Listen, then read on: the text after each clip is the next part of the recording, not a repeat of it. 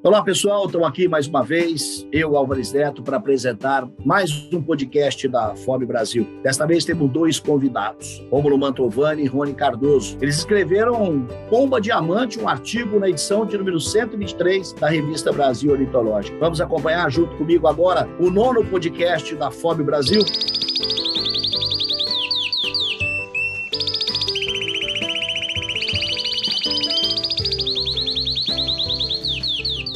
Hoje nosso assunto é Bomba Diamante. Temos dois convidados, Rômulo Mantovani e Rony Cardoso. Eu vou apresentar um e outro, depois a gente vai conversar descontraídamente, eles vão ficar super à vontade para falarem sobre os assuntos, para intervirem uma hora ou outra, fiquem à vontade.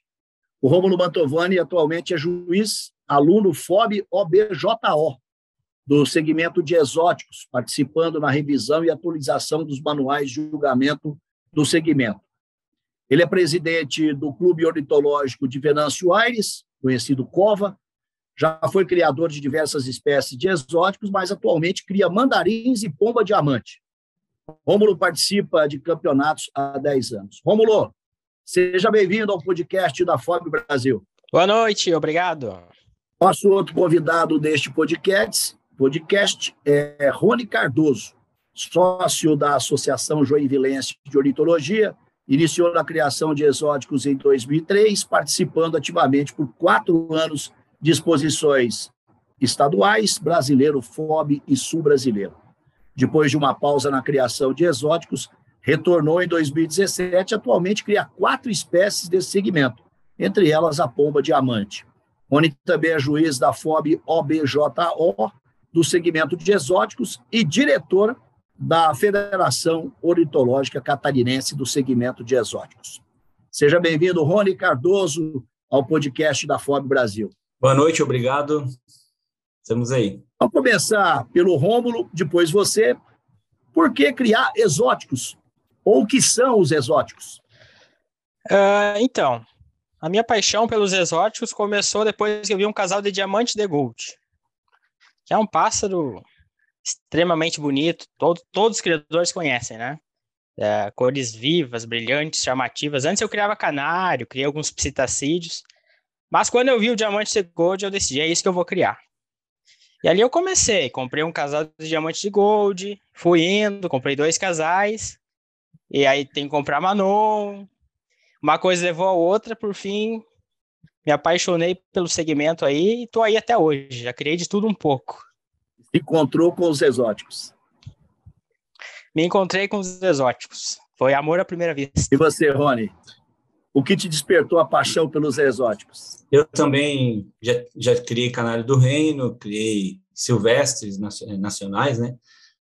Coleiro, azulão. E em 2003 eu, eu visitei um, um campeonato brasileiro da FOB aqui em Joinville, né? Na, na Expovilha aqui, Campeonato Brasileiro de primeira etapa, e com uma variedade muito grande de exóticos né, nessa edição. Né? Tinha exóticos raros, tinha de tudo, assim, e fiquei encantado pelos exóticos. Né? dessa, dessa exposição, eu, eu conheci a AJO, a associação que estava ajudando a organizar o campeonato, me associei, aí comecei com Manon, Bavette, uma, Diamante Gold também, algumas espécies, e criei de 2003 aí até 2008, é, onde eu tinha, onde eu participei do brasileiro já com competindo com Pomba Diamante nesse ano.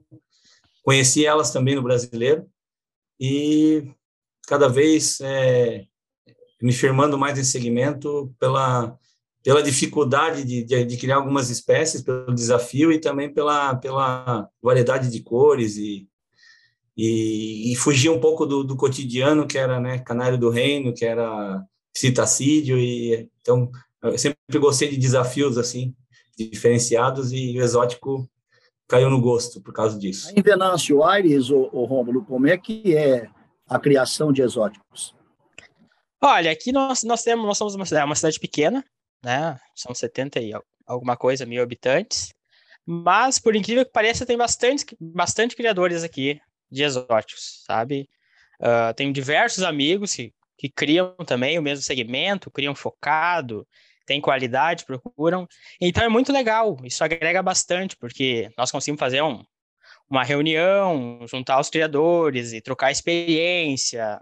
É muito, muito bom. A região que tem bastante criador. E até nós somos reconhecidos dentro do estado aí, uh, por ser uma região do, com bastante número de criadores e todos focados, sabe? Querendo melhorar e adquirindo pássaros bons, com seleção, trabalhando.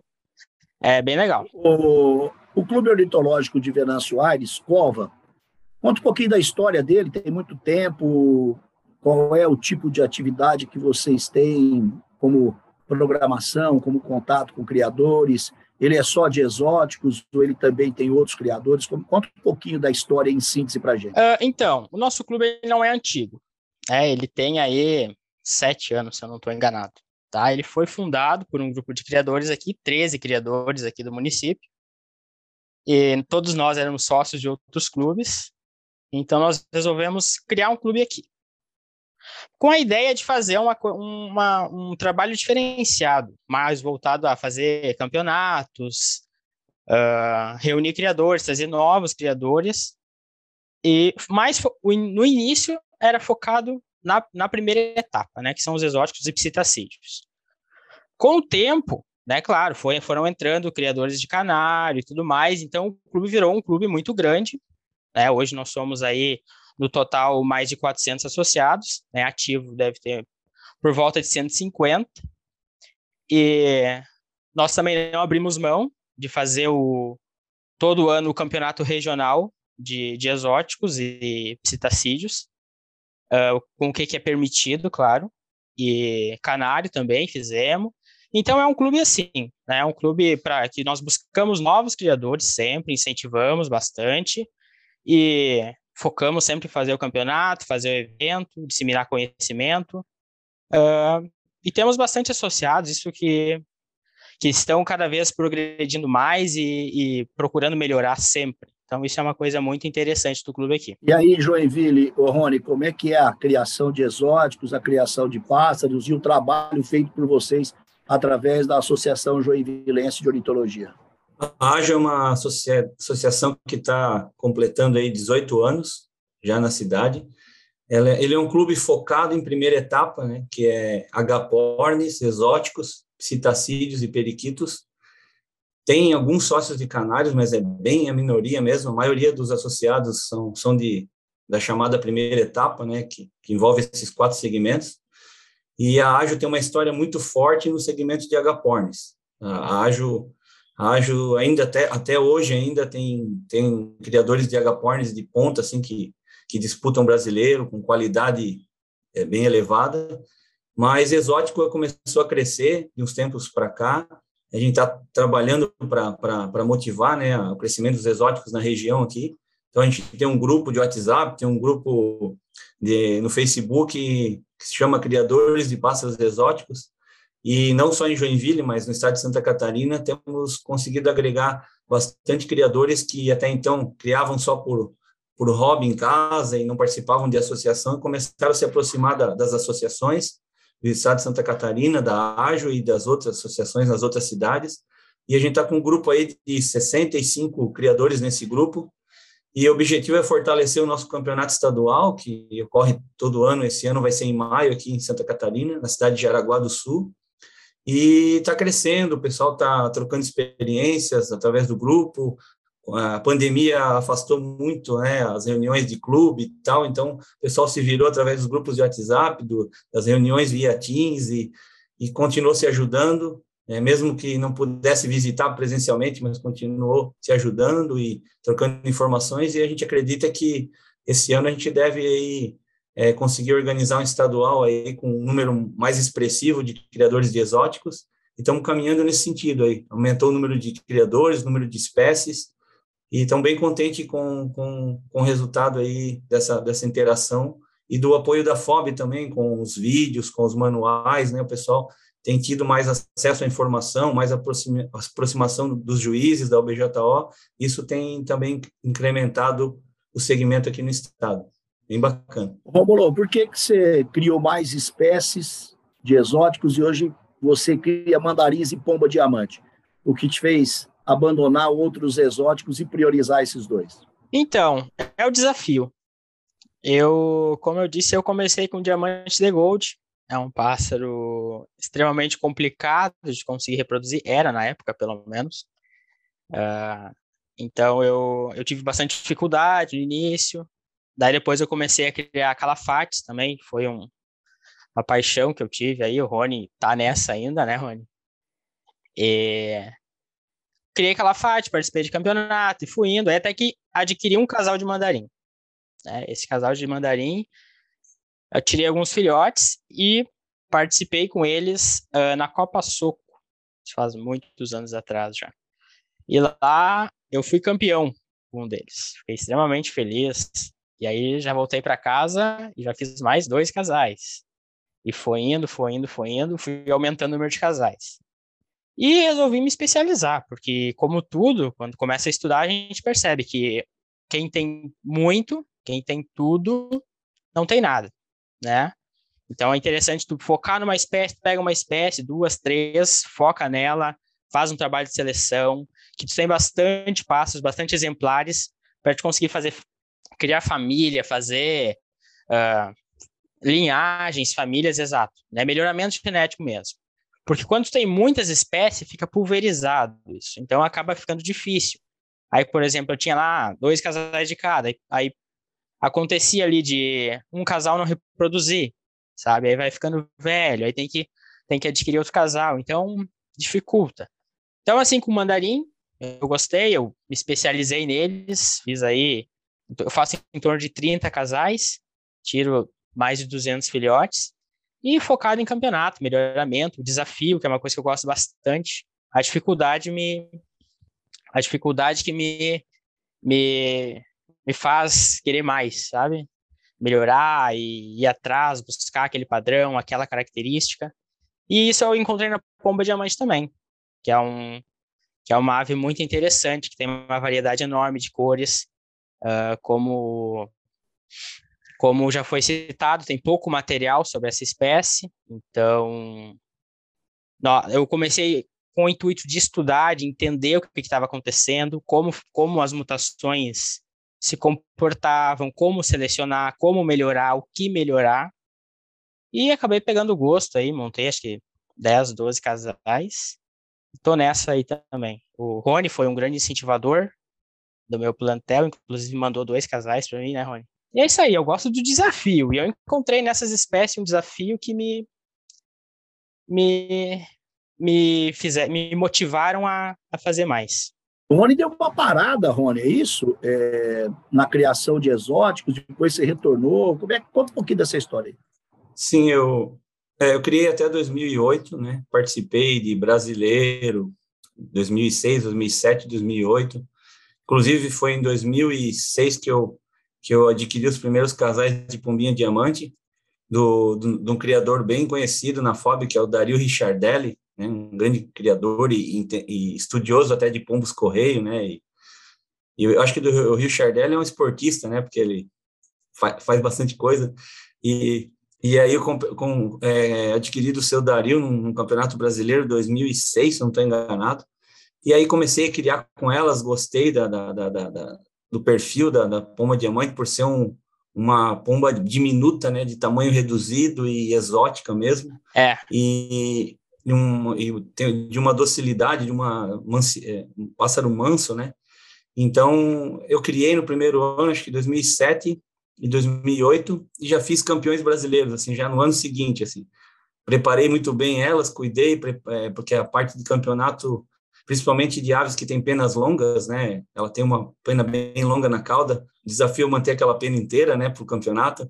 Então, eu me especializei em cuidar ali, estava bem motivado e consegui levar para o brasileiro elas bem bonitas de pena. E pena que naquela época a gente não tinha um álbum de fotografia tão bonito depois do campeonato como a gente tem hoje, né? Mas mas eu lembro que elas estavam impecáveis assim. Eu levei para o brasileiro 2007 e aí fiz primeiro, segundo, terceiro é, em várias cores e fiquei meio contente com o resultado e, e, e, e aí continuei criando elas. Aí eu tive que parar em 2008 porque eu me mudei da, da de, de, casa de, e aí acabei vindo para um geminado, para um espaço mais reduzido e aí acabei passando meu plantel para um outro criador do clube, e aí acabei resolvendo, sempre acompanhando os exóticos, né? não estava mais criando, mas estava acompanhando de longe, recebia a revista da FOB, via os resultados do, do campeonato, interagia com os, com os amigos, e aí, de repente, inventei de comprar um casal de calafate branco e arlequim, e aí acabou, né? Voltei, paixão já voltou, e aí comecei a, comecei a criar exótico de novo, comecei com dois casais, daqui a pouco eu já estava com cinco, e assim, o meu plantel nunca foi muito grande como era daquela época lá atrás, então eu sempre foi bem reduzido. E, e até uma coisa legal que né, o pessoal de casa acha que para participar de campeonato precisa ter um mega plantel, precisa ter um criador com um funcionário tratando as aves, e na verdade eu sou uma experiência própria que eu sempre consegui participar de estadual, de campeonato, com um criador num cômodo da casa, né? Uma lavanderia, uma garagem, um cômodo da casa, sempre cuidando para não ter uma superpopulação, para ter uma qualidade de vida das aves, né? Respeitando o espaço. Então eu sempre criei com poucos casais, mas sempre focado no objetivo, né? Numa cor, é, não ficar, como o Rômulo falou, querer quem quer criar tudo no fim não cria nada bom, né? Porque não não se especializa. E eu sempre foquei nisso. Às vezes eu fiz algumas alterações entre uma espécie e outra, ou entre uma mutação e outra, mas sempre com foco em poucos casais, mas de qualidade, tentando buscar qualidade. E sempre com um plantel pequeno que eu pudesse, no final de semana, colocar água, farinhada, semente, e posso ir para o litoral aqui pescar, posso ficar dois dias fora de casa, que não tem problema, não vou precisar chamar ninguém para para tratar para mim e tal, os pássaros estão bem cuidados aí. Então, isso, é, isso é importante também, porque a gente vê muitos criadores que acabam desanimando e desistindo por ter muita ave e não ter condições de cuidar e não poder viajar e ficar preso em casa por causa do, do, do, do criador, né? Então, isso também é uma coisa que tem que se pensar quando vai querer aumentar o plantel, não ficar, né, fazer algo que seja acima da sua capacidade de cuidar, né? Então, isso é muito importante. Então eu sempre fui sempre foi um plantel pequeno, mas é, é dedicado, é específico. E a pombinha diamante, é, como o Rômulo falou, ela a gente não tinha muita literatura, não tinha quase nada no Brasil né, sobre pomba diamante. Então eu comecei, eu sou um pouco autodidata assim, trabalho na área de pesquisa numa metalúrgica, metalúrgica. Então eu sempre fui meio metido a pesquisador, né? E aí eu comecei a estudar pomba diamante nos sites, aqueles sites da American Dove Society, o IDS, International Dove Society, e comecei a buscar informações e tal, juntar essas informações. E, e aí começamos, não tinha tudo que a gente precisava, mas tinha um pouco, e a gente foi buscando, e hoje a gente até conseguiu juntar bastante informações. No, nós temos um grupo chamado Columbídeos Brasil, que a gente tenta ajudar, tenta difundir a, a, o segmento aí do grupo dos, dos, dos, columbídeos aí, né, das pombas, e tenta ajudar e passar informação para quem está começando, para quem já é veterano e para quem quer discutir e aprender com eles também. E, e a pomba diamante assim nos, nos tirou alguns algumas noites de pesquisa aí na internet, na literatura, para a gente chegar onde a gente está hoje. Ainda precisa evoluir mais mas, mas assim, a gente, eu acredito que nesses últimos cinco anos, assim, a gente trouxe bastante conhecimento sobre essa espécie, que até então era uma ave criada em colônia, né? O pessoal colocava na colônia, misturava todas as cores, e aí aparecia algumas no campeonato, os juízes olhavam, não sabia nem dizer o que, era que estava na frente deles, porque de tanta mistura de cores e mutações que tinha. Não tinha ninguém criando com o objetivo específico de trabalhar as cores separadamente, né, as mutações separadamente. Então, esse é um, um passo que a gente está começando, ajudou a começar e, e tem bastante orgulho disso e está vendo que no, no, nos outros criadores também está evoluindo isso. Isso é legal. É, o Rony aprendeu a falar, o Rony aprendeu a falar inglês por causa das pombinhas. Eu apresentei especificamente vocês, né, para todo mundo conhecer, o pessoal que está curtido esse podcast, tanto o Rômulo com o Rony. Agora eu quero conhecer a Pomba Diamante, porque, sinceramente, como você disse, eu praticamente nunca tinha ouvido falar. é uma, uma coisa que me despertou muita curiosidade quando eu comecei a ler o artigo, né? Na verdade, são dois artigos, né? Mas eu comecei a ler, um trata de uma situação, outro trata de outra. Você mesmo disse que a, a, a literatura que nós temos ainda é muito, é, vamos dizer, entre aspas, pobre daquilo que pode se ainda conhecer da ave. A gente conhece essa pomba aqui, né? Essa pomba que, que nos rodeia, que às vezes até nos chateia em casa, que a gente é, não quer, que a gente espanta por uma série de fatores. Talvez alguns sejam mitos, outros sejam até verdades. A pomba do vizinho que nos atrapalha, a pomba de casa, etc. E tal. Ah, vamos pensar nessa pomba nossa do, do dia a dia, pomba do ar, entre outras pombas que são denominadas. A pomba diamante, eu também posso encontrar com facilidade na natureza, dentre essas tantas que eu vejo, por exemplo, aqui na minha cidade ou em qualquer outro lugar que não seja aqui. Vocês podem ficar à vontade, os dois, para trabalhar o assunto, tá?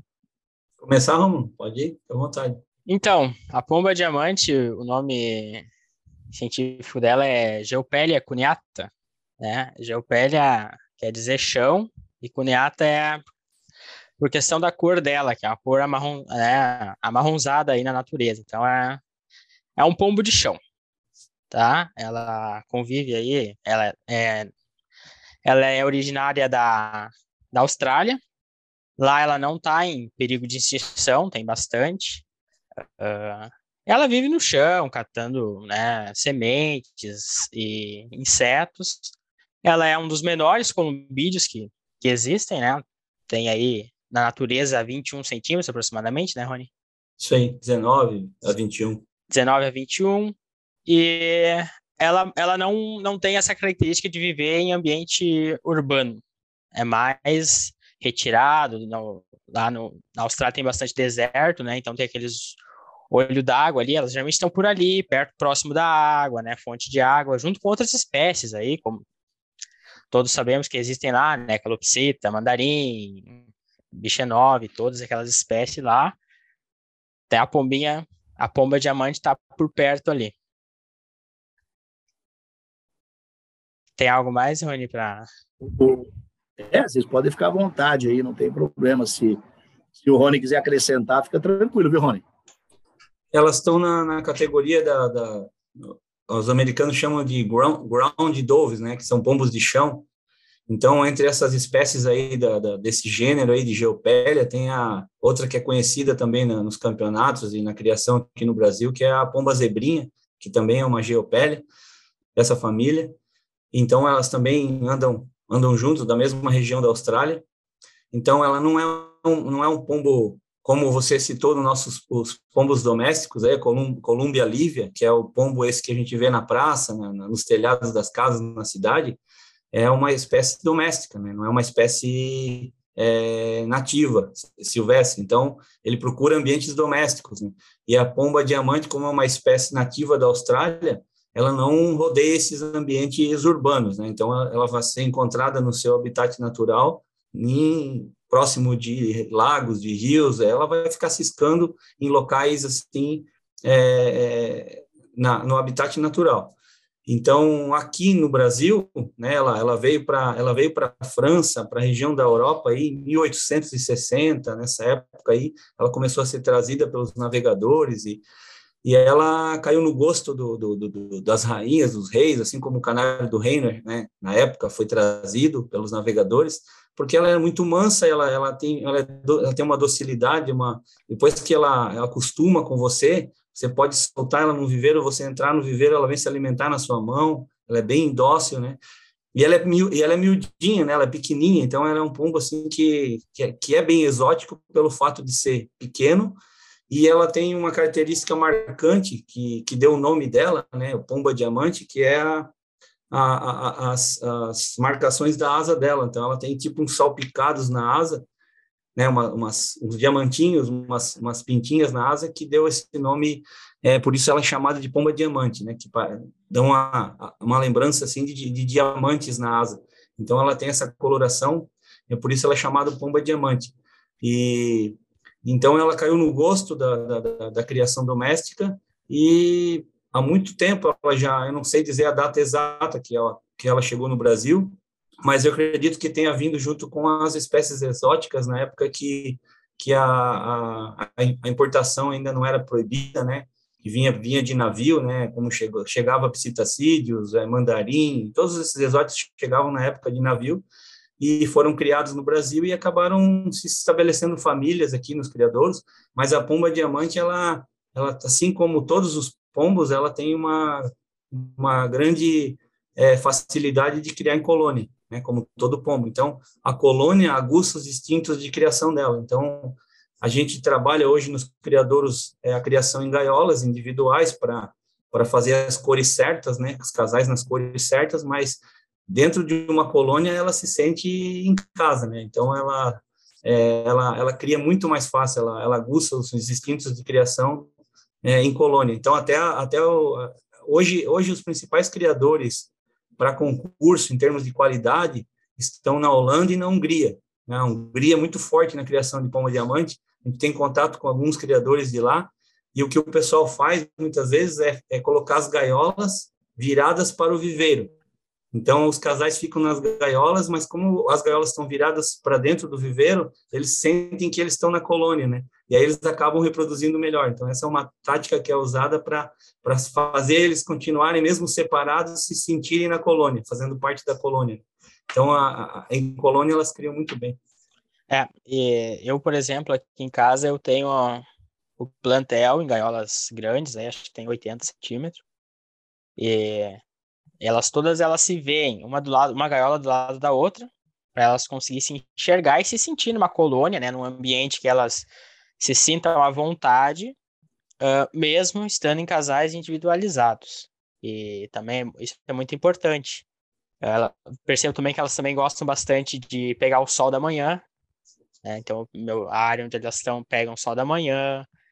Uh, mas não tem muita dificuldade para reproduzir elas, não se fizesse esse manejo aí. Questão climática, vocês estão aí no sul, a gente está aqui no sudeste e outras regiões do Brasil, centro-oeste, norte, é, nordeste e tudo mais.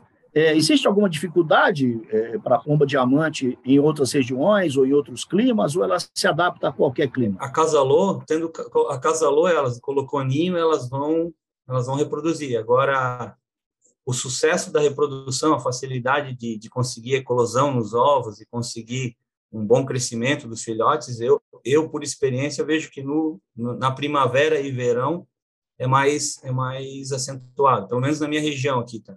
Porque a Austrália também, né, é muito quente, né? Então o habitat natural delas é, é calor, né? Então é, eu vejo que no, é, quando eu tentei fazer acasalamentos no, no, inverno, eu vejo que elas fazem, elas colocam um ovo, tudo, elas, elas montam casais, vão para o ninho, tudo, mas a, a incidência de ovos brancos e de filhotes que não que nos envolvem era mais alta. Depois que eu comecei a criar primavera e verão, percebi um, um melhor resultado. No meu caso aqui, né? Sim. Esse é. É, eu também percebi que elas reproduzem me, uh, melhor no verão, como disse o Rony. Uh, no inverno não tem problema, elas, elas passam bem o inverno, mas reprodução é, é mais nessa época agora. Agora que casa tá cheia de filhote, elas estão criando nesse momento. Mas elas se adaptam a qualquer, a qualquer, qualquer clima. No, no Brasil inteiro tem criadores. E, e a quantidade Quantidade de ovos é grande em cada reprodução? Quantos? É dois. Só dois. É dois ovos. Dois ovos. É, pode chegar a três, mas é, são raras. Aqui em casa já aconteceu de ter três, mas são dois ovos. Em colônia, em colônia é comum várias fêmeas colocarem no mesmo ninho. Então tu olha lá, chega a ter, sei lá, seis ovos. Mas são três fêmeas diferentes.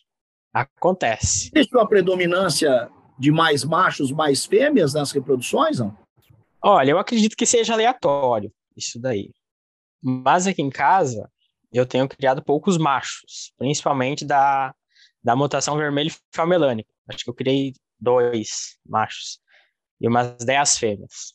Essa mutação tive dificuldade. Mas é, acredito que seja aleatório. Uh, nas outras cores é, é bem balanceado. Aqui, é, aqui ficou bem equilibrado, sim aqui no, no meu caso sempre foi bem equilibrado. O diamante se acasala com outros pássaros? Ou só entre eles? Não, só, só entre eles. Só entre eles. Só, só entre eles. É.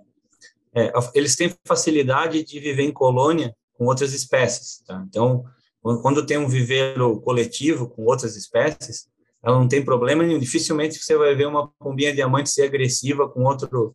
Às vezes, nem por, nem por disputa de comida, só se a outra ave pousar dentro do ninho dela, aí ela tem uma defesa que é dar uma asada. Né? Às vezes ela faz isso até na gente, quando a gente vai querer mexer nos filhotes lá, ela se defende com a asa. Eu tenho uma fêmea aqui que eu até apelidei ela de asinha, porque ela é uma boxeadora, ela dá com a asa, mas não por desespero, é para proteger o filhotinho que está debaixo da asa dela, né?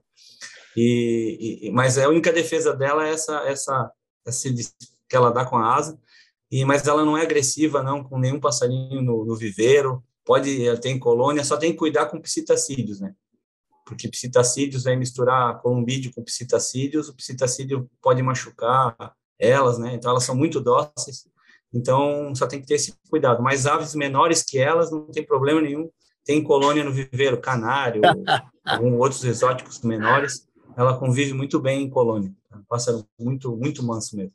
Exatamente. Essa é, essa é a parte legal dela, né? Que ela se dá com ela se dá bem com todo mundo. É, é, interessante. Ela é a capivara dos é, exóticos. Um, ela eu não, sei, eu, eu, me pintou uma é, dúvida aqui. Quando eu comecei lá, a ler tá, o tá artigo, junto com os Manon, junto com os mandarins, que está na edição da, 123 chinesa, da revista todo Brasil mundo Ornitológico, feliz em harmonia. Eu vi lá, a rolinha diamante ou pomba diamante. É, eu sempre tive a informação, ou sempre me, me passaram, de que rolinha é uma coisa, pomba é outra. Né? Rolinha é um pouquinho é, é mais amarronçada ali, né? Uma cor. E o que, que é? Tem uma diferença? É a mesma coisa? Dá uma explicada para mim isso.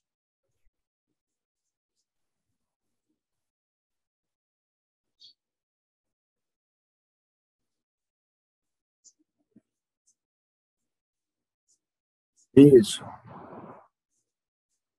na, na verdade, são nomes populares, né? Nomes vulgares ou nomes populares. Mas, na verdade, os, os, os, os dois, tanto aquela rolinha que vem na nossa casa comer a rolinha fogo, que chama, né? A rolinha que vem na nossa casa comer o alpiste que cai dos passarinhos, é, ela é um columbiforme também, ela é um columbídeo, é uma pomba, tá? Então, então todos são columbiformes, mas em algumas regiões chamam de rola, rola fogo, outras regiões nome popular é pomba, mas na verdade a, a, a, ordem a ordem ela não é um passeriforme. E fala é um em pomba rola. Né? Existe muito é termo pomba rola, né? Que seria o que é a mistura dos Mas dois. a questão é, é questão regional, acredito, né? Uns tu conversa chamam de rolinha diamante, outros chamam de pombinha é, diamante. Eu acho que é bem pomba diamante. Eu acho que é bem pomba dentro do que você falou, né, Romulo? Regionalismo, né? de cada região. Pois é, eu não sei porque o pomba né? rola, é, é engraçado, mas eu, eu, não, eu não sei de onde surgiu esse, esse nome popular, mas por aqui chamam de pomba rola. Lá na Austrália é pomba também? Isso, isso. isso. isso.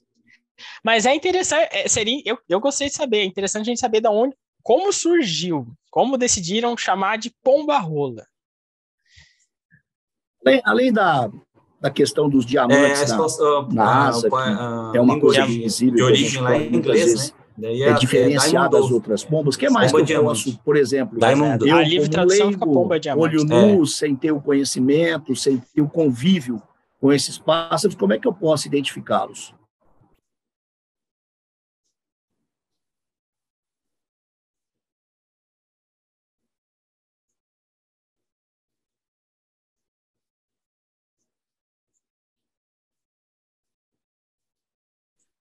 É, na verdade, é, a gente, a gente, eles têm uma auréola é, ao redor dos olhos, que é característica dessa espécie, que é, pode ser vermelha ou laranjada, dependendo a, a tonalidade, no que nos, é, nos é um, machos... É um, anel, é um anelzinho em roda do olho. Assim. É, é uma cera, né, Romulo? É um anel de... É uma cera, né?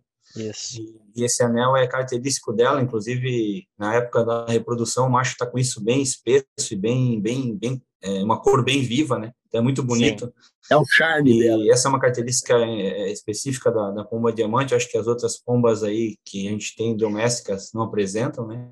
Não, é, isso é uma, é uma questão que ela tem de, de, de, de atrair o parceiro, né? Isso. Porque o pigmento que forma aquela.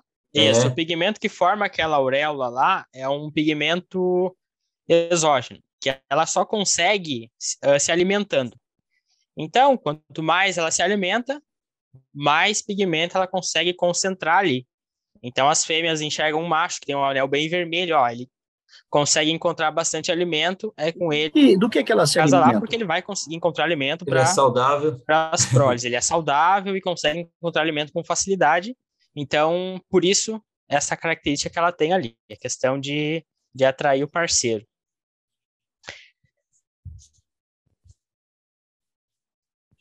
Basicamente de sementes, né, Rony? Ela é granívora, né? Ela é considerada uma espécie granívora. Então, ela cata insetos também pelo chão, algumas verduras, algumas frutinhas, mas basicamente grão é, é a maioria da, da, da, da, base alimentar dela. Então, a gente costuma usar o painço, né, que, que é utilizado para os exóticos. É, eu, no caso, a gente diminui um pouco, bastante o alpiste, né, usa 30% de alpiste, 70% de painço, mas não é muito recomendável o alpiste para elas, porque é um grão pontiagudo, e tem uma característica dos pombos e, e das, das, rolinhas diamante é que elas não descascam o alpiste, né? As outras espécies de bico granívoras, de passeriformes, elas, elas fazem um movimento de descascar a semente para depois engolir né, o grão e, e, joga a semente fora. E a, e a pombinha ela não faz isso, isso no bico. Então ela engole a semente inteira, com casca e tudo. Então o alpiste, como ele é um, um grão pontiagudo, né, ele pode, de algum momento, vir a, é, a, a prejudicar né, a digestão ou no papo dela. Então, elas, por seleção, a gente já nota que quando tem uma mistura de painço e, e, e alpiste, elas preferem o painço, que são grãos mais redondos. Então, milho picado, painço, é, são, é a base da alimentação delas. E, e uma boa farinhada também, com maior proteína para o momento de reprodução. Isso é o que é o mais indicado. O que que tu tá dando de verde para elas, Rony? Eu não costumo usar muito verde, até por questão de, de, de tempo, mas uh, o milho verde eu já dei, mas eu não deixo a espiga de milho verde inteira, eu, eu raspo, tiro, tiro os milhos assim, e aí coloco num pote junto com a farinhada e elas vão, vão pegando lá os grãos separados, sabe? Que interessante. Milho verde eu já usei bastante, de vez em quando uso, mais como uma, assim, enriquecimento assim alimentar, né? Mas não costumo usar muito verde não, porque eu, eu penso que se ela usar aquela uma couve ou um, um verde e alimentar muito o filhote com aquilo, é, é proteína é baixa, né? Então, no período de reprodução, prefiro manter a farinhada, que é um, um alimento bem completo e com proteína mais alta. E outra curiosidade é que ela não não trata como como os, nos primeiros dias de vida do filhote, como todo pombo, ela, ela se alimenta e ela fabrica um leite que chama leite de pombo. Então, ela, ela, ela regurgita esse leite na, na, no bico dos filhotes. Então, nos primeiros dias de vida, o alimento que ela oferece para o filhote é esse leite, tá? Então, tem que cuidar com alimentação muito ácida, né? Então, alguns exóticos a gente costuma usar vinagre de maçã na água, né, para deixar a água um pouquinho mais ácida, que também é saudável, mas nas pombas tem que cuidar com isso, porque nos primeiros dias de vida, se a gente der alimentos que podem ficar muito ácido, a gente pode deixar esse leite muito ácido e aí a a, a, a matar os filhotes. Então, então, nos primeiros aí, até os cinco dias de vida, a base do que ela dá para os filhotes é esse esse leite de pombo, né, que ela regurgita, e depois os filhotes são muito precoces em sair do ninho. Eles saem do ninho muito cedo. A gente até se assusta quando olha caiu do ninho e a gente pega eles e põe de novo no ninho porque a gente acha que caiu e no fim é porque eles saem cedo mesmo. Antes de empenar, eles já estão querendo pular fora do ninho e aí eles já começam a beliscar grão que tem no chão já começam a querer procurar comida. Então, essa é uma característica da pomba diamante, a precocidade com que os filhotes pulam fora do ninho. Bem, é bem interessante, chega assustado. É interessante, eu tive algum problema, eu tive problema aqui em casa com questão da água, dos filhotes encontrar água. Não sei se tu teve aí também, Rony, mas aqui em casa eu percebi que estava acontecendo isso. Eu reparei que tinha alguns filhotes desidratados, e aí dei água no bico, percebi que eles estavam com dificuldade de encontrar água dentro da gaiola. Então eu peguei os bebedouros todos e coloquei dentro da gaiola, no chão, no fundo, e consegui resolver isso.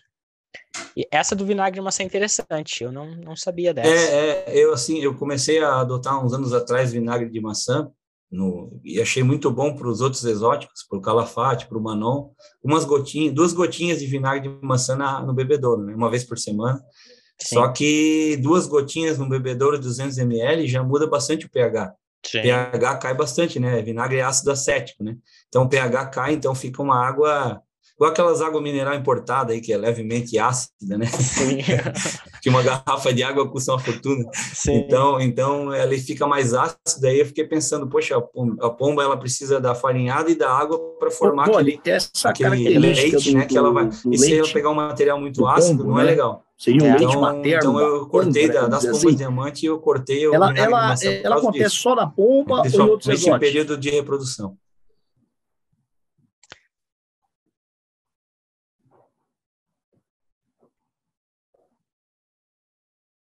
Exatamente, exatamente.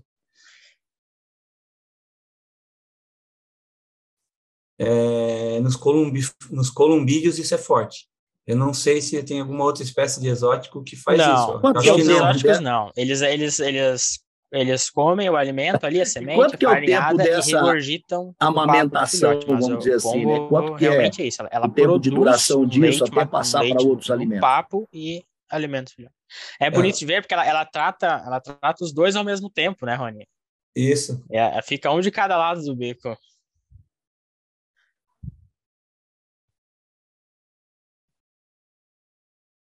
A gente percebe mais forte esse leite até o quinto, sexto dia. Aí, quando os filhotes estão um pouquinho maiores, ela já começa também a soltar semente no bico deles, já começa a soltar alimentos mais, mais sólidos. Mas até o sexto dia é, é é bem visível isso, principalmente nas espécies maiores, como o pombo burguesa, até a própria Columbia liva, pombo correio, quem tem esses pombos maiores. É, como é que eu diferencio é claro, o macho da fêmea? Ela, ela derramando é, esse leite e os filhotes, como o Romulo falou, às vezes vem os dois, um em cada lado. É ali a grande diferença. Ali, fica derramando aquele leite, assim. É, é engraçado é o, o movimento.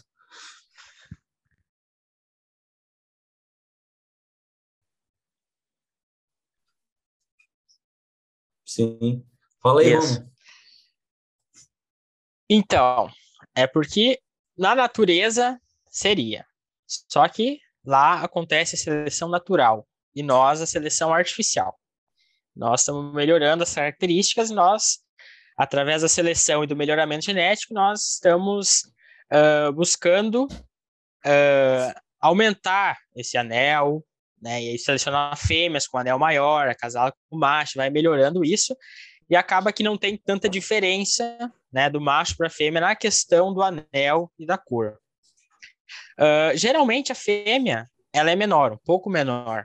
Só que também tem casos de fêmeas que são muito boas, de uma linhagem muito boa selecionada, que ela é maior que muitos machos. Então não é tão fácil assim a, a a sexagem delas. A fêmea ela tem mais felmelanina, tá? Então esse é um ponto, é, ou seja, aquele pigmento marrom no dorso. A fêmea do ancestral, por exemplo, uh, ela é, né, Rony, é quase marrom, quase marrom o dorso dela, marronzado, assim, cinza marronzado. E o macho não, o macho é mais azulado. Uh, questão tem da vermelha felmelânica também, que a fêmea ela tem, ela é toda toda vermelha, é né, uma cor intensa geralmente, e o macho ele é apagado né, por ele ter menos carga de fel-melanina, desse pigmento, uh, o macho é mais apagado. A fêmea ela tem essa carga maior desse pigmento é por questão evolutiva também da espécie. Porque esse pigmento, ele é responsável por fazer a camuflagem dela na natureza. Então, quanto, como a fêmea ela choca no período do dia, ela precisa ter esse pigmento para ela conseguir se camuflar dos predadores. Então, ela, ela, como ela fica lá no ninho, ela está vulnerável.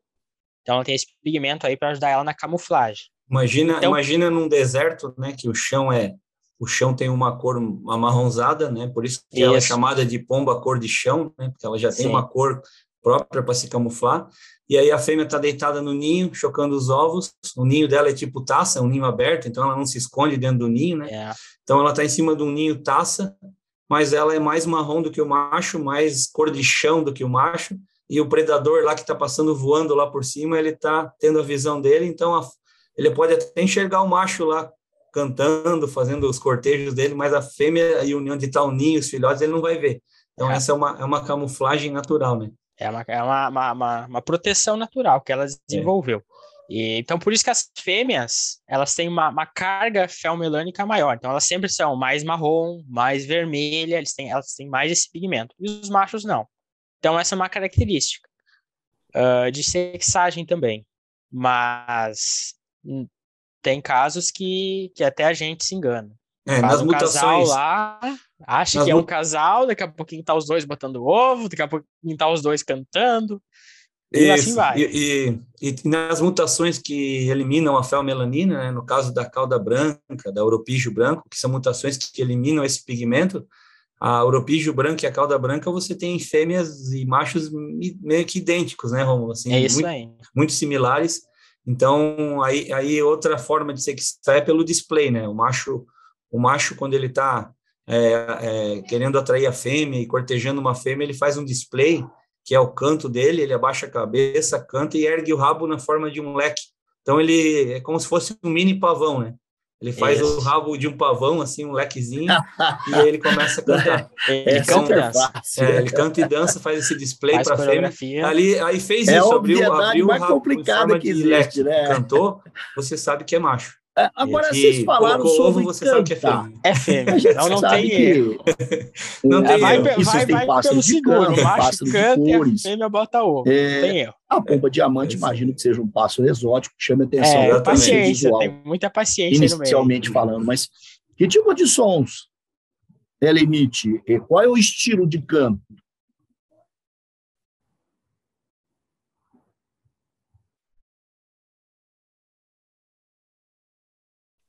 Sim.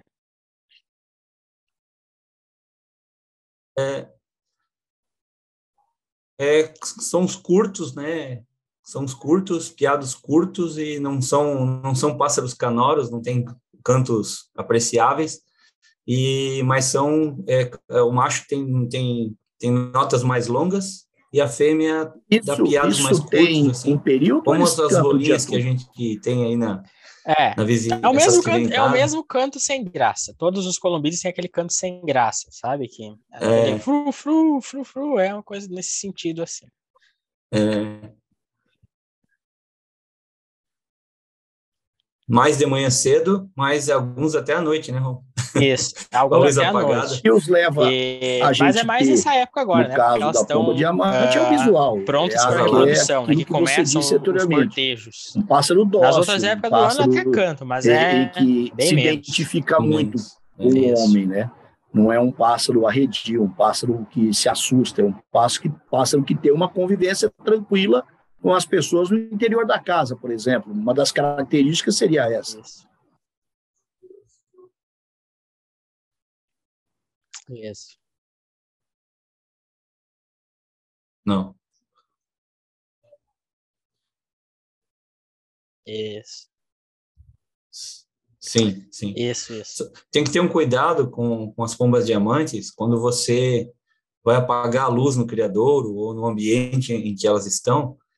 Cuidar com se você passar com uma lanterna ou se no ambiente tiver acesso à rua e aí de noite passar um carro e jogar uma luz alta naquele ambiente. Já aconteceu, é. no meu caso, delas estarem numa garagem que tinha acesso de luz, e aí passou um carro de madrugada, passou um, aqui a gente tem um guardinha, né, que passa cuidando das casas e passa com a lanterna de noite, e ele acabou botando a lanterna lá dentro da, do, fazendo a função dele, né, sem maldade, colocou a lanterna lá dentro onde estavam as bolinhas chocando.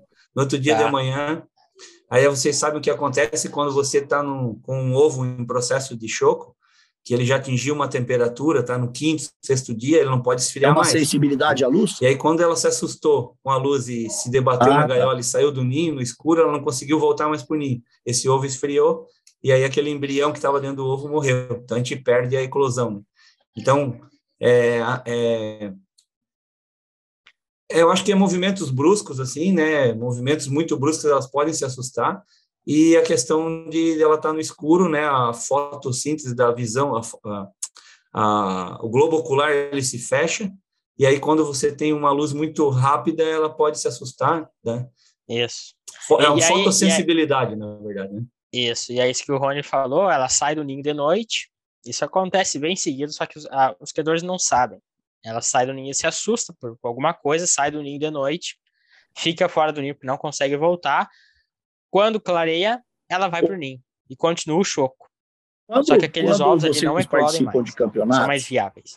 É, o criador não entende, às vezes, porque o embrião está morrendo dentro da caça, mas é por, cantando, por isso, muitas cores, vezes. Se avaliam as cores, isso. as mutações e tudo mais. O que é avaliado no caso da pomba diamante eh, nos campeonatos?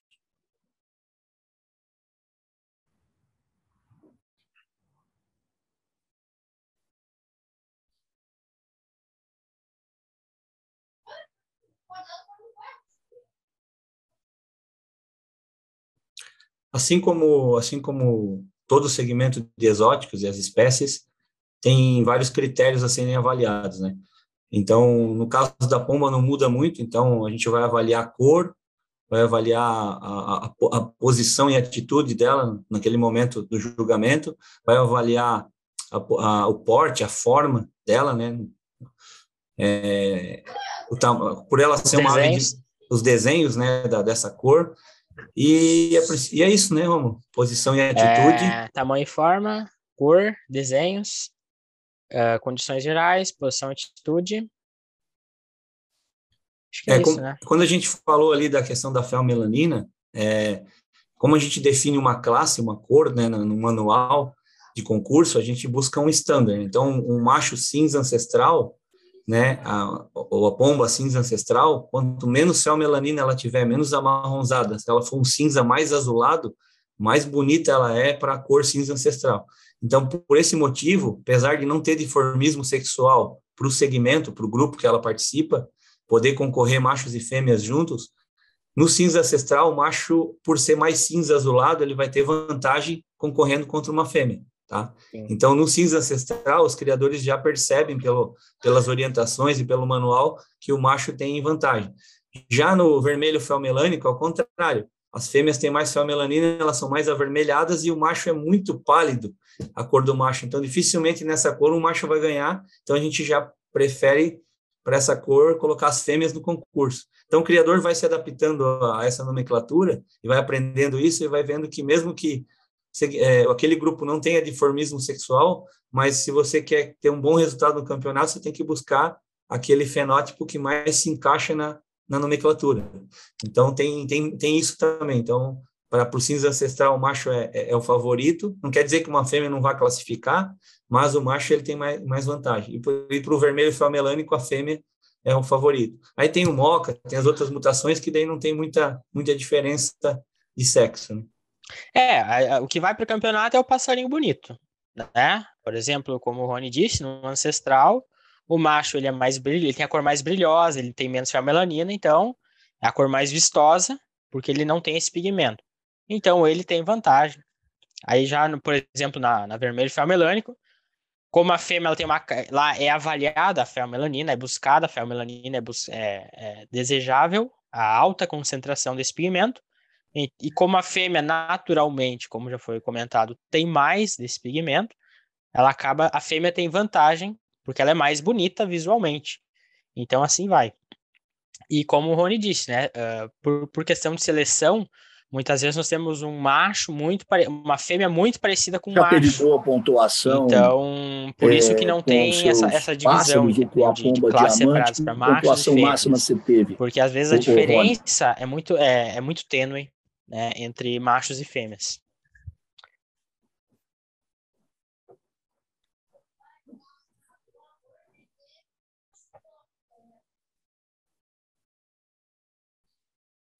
Eu consegui 90, 90 pontos. No, em alguns campeonatos que eu participei, consegui 90 pontos, que é o mínimo exigido para ser campeão, né?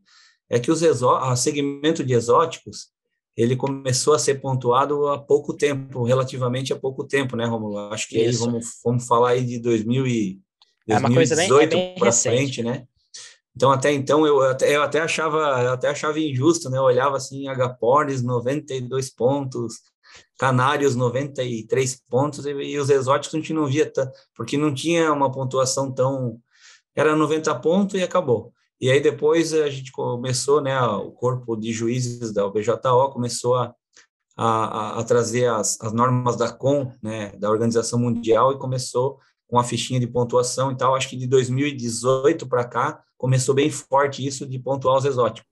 E isso ajuda, isso ajuda o criador, né? Aquela fichinha que vai na gaiola com a pontuação, quantos pontos ele fez de cor, de, de desenho, de isso ali ajuda muito o criador porque ele traz aquela ficha para casa e ele olha, poxa, meu pássaro foi 89. O que que faltou para ele ser um campeão? Ah, ele foi mal pontuado aqui na cor, então tem que melhorar a cor. Ah, não, ele foi mal, mal pontuado na forma, então precisa melhorar a forma ou na preparação. Então, isso é bem interessante, essa questão de pontuação hoje nos campeonatos, que dá um norte para o criador, onde é que ele tem que melhorar. E é bem bacana você poder guardar, se caso ele atingiu 90 pontos, você poder guardar aquela caso, roseta, Romulo, né, você passa teve boas pontuações também? Que aquilo tem mais valor do que um troféu, do que uma medalha, né, Romulo? É. Você guarda aquela roseta, guarda a fichinha de pontuação, é uma lembrança que você tem daquele campeonato, daquela ave, bem, bem bacana. É. É, e como. Sim, é, nós, a minha, o meu plantel de Pomba Diamante é mais recente. E eu é, não, vai entrar não com tudo consegui agora. concorrer com elas. uh, por questão da pandemia, que não teve campeonatos e assim vai, mas agora, no próximo aí, eu vou ele disse que tem, uma, disse que tem umas armas guardadas. Tá guardada as sete, chaves, chaves aí, ó. Vai, vai, vai, ser bonita, vai ser bonita a competição. Olha, o pessoal de Santa Catarina que se cuide. Ah. Para quem, quem já conhece o tamanho dos mandarins que ele cria, não pode esperar menos das pombas, entendeu? Não, calma, calma, calma. Eu sou, eu sou iniciante nas pombas ainda. É isso aí, é isso aí. Eu sou iniciante nelas ainda. Mas, sim, nos mandarins eu já, eu já, já consegui obter êxito neles. Eu no último campeonato brasileiro, eu só consegui levar dois, e mas os dois foram campeões, felizmente. E essas cores, e moca, cinza e canela, elas aí, acontecem apresentar nos próximos de forma previsível esse ano, ou acontecem promete aí, arbitrariamente, vamos dizer assim. marcados e vai ser um ano muito legal. Acho que vamos voltar à normalidade.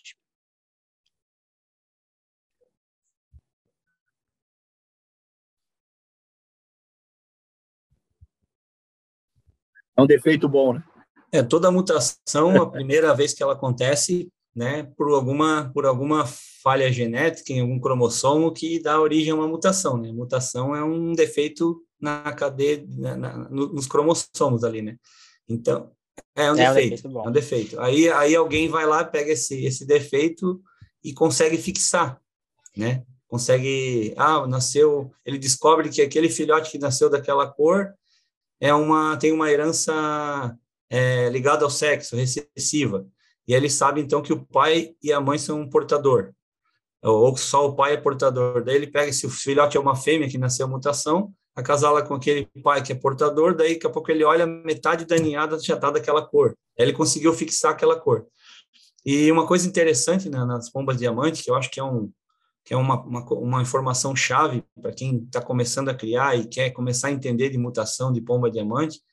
A gente tinha muita dificuldade de olhar para as pombas diamante e dizer essa aqui é uma cinza ancestral, essa é uma moca, essa é uma fel melânico, essa é uma prateada, ou, ou, opal, né, prateado, essa é uma cauda branca, uma ouropijo branca e aí por aí vai. É, mas será que é mesmo? Porque daí misturava a cauda branca com cinza, com, com fel melânico. Quando a gente falar aqui vermelho, fel melânico, a gente está falando da antiga canela, tá? Só para ficar claro, porque o, o, nome usado canela, ele foi um nome que a gente usou por muito tempo pros, para as mutações amarronzadas, marrons avermelhadas, mas que, na verdade, por trás da mutação canela verdadeiro, que é dos canários do reino e dos psitacídeos, existe um, uma, um pigmento chamado eumelanina marrom. Tá? Então, quando existe esse pigmento eumelanina marrom, que é um pigmento, é, é uma mutação sexo ligada, aí a gente está falando de um canela verdadeiro. Mas as outras mutações que apareceram no decorrer dos anos nas outras espécies, que eram marrom avermelhado, como a gente achou parecido o canela, a gente resolveu chamar de canela no primeiro momento. Aí depois se estudou e descobriu que o que a gente estava chamando de canela era um fake news. Não, não, não foi a gente nós. É, não, mas gente... a gente. É, não é, mas não foi por maldade, não foi por má intenção, sim, né? A gente chamou sim. porque era o mais parecido. E aí a gente uh, olhou, não, acasalou, viu que não era sexo ligado, viu que não tinha melanina marrom atuando, falou, não, isso não é canela, isso é uma mutação que a gente já conhece, que é o fel melânico, né? Vermelho fel melânico. E aí a gente resolveu, a, a OBJO resolveu é, otimizar isso e organizar esses nomes. Então, quando, toda vez que a gente fala aqui vermelho, fel melânico, a gente está falando da, da pomba canela. antiga tá? canela. Antiga canela. Beleza? Só para ficar claro para quem, quem não está acostumado com essa nova nomenclatura ainda. Então, o que eu queria falar é o seguinte: a pomba diamante, por mais que você vê a mutação em toda a ave atuando, ela tem um segredinho escondido na, nas asas, nas, nas remiges, né? Nas penas primárias das asas. Então, se você pegar uma pomba diamante na mão e abrir a asa dela, você vai ver uma coloração nas penas das asas que a gente costuma chamar de bandeira das asas. É uma cor interna dentro da pena. Essa cor ela revela muita informação sobre essa mutação da, dessa pomba. Ela revela, por exemplo, se é uma pomba, você consegue ver se é um cinza ancestral, se ela se é um moca, se é um canela, se é um vermelho famelânico, se é um prateado. Então, ela, é, por essa foto da asa aberta, ela te dá uma certeza. É lógico que o juiz no campeonato não vai sair pegando todas as pombas que você ficou é, três meses preparando, cuidando para não quebrar pena, dando banho, porque o concurso de, de pássaros exóticos é um concurso de beleza, certo? Tem que deixar o bicho o mais bonito possível para ele chegar na frente do juiz e impressionar. Então é um concurso de beleza. Então, lógico que o juiz não vai sair pegando na mão, abrindo a asa para dizer, ah, está escrito na cor certa ou não. Não é esse o objetivo, mas em casa, no nosso criador, na hora de acasalar, quando nasce alguma coisa, uma cor diferente, a gente não sabe o que, que é, essa investigação da asa aberta, ela ajuda muito a, a, reconhecer de que mutação a gente está falando. Inclusive, existem atlas em sites e nos próprios manuais com a foto da mutação e a foto da asa aberta do lado. Isso ajuda muito é, a identificar qual que é a mutação que a gente está falando. É, então é interessante essa questão aí da conseguir distinguir as, as combinações, as mutações através da asa. Em caso nasceu um diferente, né, Rony? Nós estava ali tentando entender o que, que foi, o que, que era, e aí até que o bicho empenou, Ô, Rony, nós conseguimos tem rede ver social, da, da pena da asa ali, acessar, uh, conhecer mais um pouco do teu trabalho. Notar os pigmentos, identificar a que era uma combinação, na verdade, do opal mais o vermelho fel melânico. Uh, mas é assim, é uma, uma dica muito boa. Sim, eu tenho no, no Instagram Exóticos Joinville, é o meu Instagram, Rony Exóticos Joinville. Eu fiz o Instagram mais para o hobby mesmo. E aí no Facebook você, é Rony Cardoso da Silva, normal. Rede social. E tem um grupo no Facebook que se chama gente, Criadores de Pássaros SC, que eu sou administrador do grupo, com mais alguns amigos aí que o objetivo é difundir o segmento de exóticos. Né?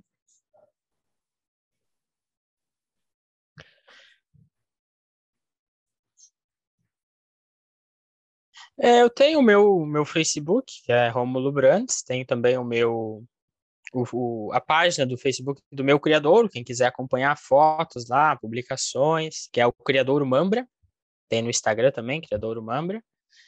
E é isso, né? Eu também tô Tô sempre à disposição aí, às vezes alguém manda uma mensagem perguntando, a gente não consegue responder na hora, mas sempre depois de um né? tempinho, pessoal. respondo.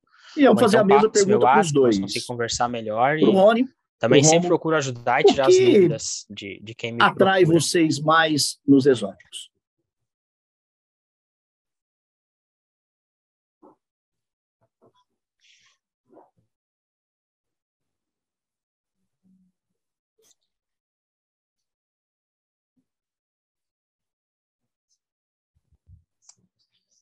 Começar? Eu, eu vou começar. Uh, o que me atrai é o desafio, é a dificuldade, uh, é querer fazer. Mas isso eu acho, isso eu acho que não, não é só nos exóticos que existe. Né? Acredito que nos canários, por exemplo, que é muito mais competido, esse desafio seja ainda maior. Mas nos exóticos eu gosto disso, eu gosto do desafio, de pegar e fazer, de construir, de melhorar, selecionar. E também gosto bastante deles, é que eles são pássaros pequenos, delicados, né, mais silenciosos, uh, mais dóceis. Então, e pode deixar junto, né? Como nós já comentamos, pode ir lá, faz um viveiro, coloca um casal de pomba diamante, um casal de, de mandarim, um casal de manon, todo mundo se dá bem, vive em harmonia. Então, isso é uma coisa muito legal, né, deles, e que me atrai bastante, sabe? E é mais isso, né? Questão de, de mas o desafio tem em todas as espécies, né? Basta pegar e, e ter o seu objetivo, ir atrás e, e também é muito interessante que crie o que gosta, né? Isso é uma coisa que eu sempre falo para o criador, crie o que tu gosta, sabe? Às vezes o criador quer criar pensando, ah, vou criar para ganhar um campeonato, eu vou criar por, não sei. Mas não, não é porque gosta, não é porque é o que ele quer realmente. Então, assim, quando tu cria o que tu gosta, fica, tudo, fica mais fácil né? Tu consegue atingir os objetivos, tu consegue melhorar, tu consegue ir bem no campeonato, tu consegue depois se desfazer do, do, do, do, do que tu cria, né? Fica tudo mais fácil. Eu acho que é por aí. Às vezes o criador está lá criando uma espécie, pensando que vai ter algum retorno financeiro, e quem cria sabe que não é bem assim, né? A gente, isso aqui é um hobby, a gente gasta dinheiro, quer ganhar dinheiro, não cria. Não cria porque só dá prejuízo. E, então, é por aí. Acho que eu gosto de, pelo desafio, aí, porque, são, porque eu gosto, que me apaixonei, por disse, apaixonei por eles, e porque são aves excepcionais. duvido quem vai lá e compra alguns casais aí e não vai gostar deles.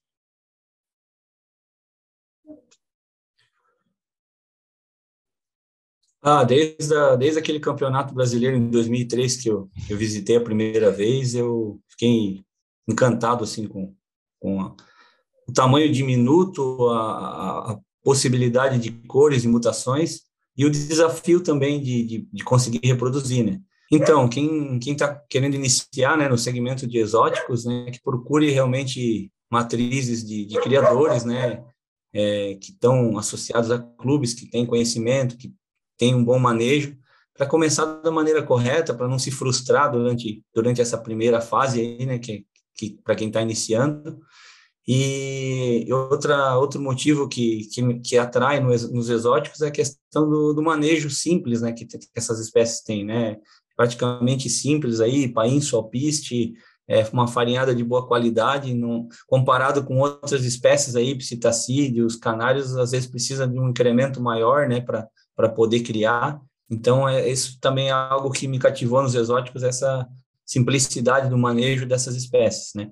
E também no caso dos manons, né, a gente não citou aqui, é que maior, várias espécies de exóticos elas são criadas com amas, né, transferindo os ovos para os manons, que são as, que é a espécie que mais cria, né? Então a, a pomba diamante não precisa transferir os ovos porque ela é uma espécie muito fácil de criar, né?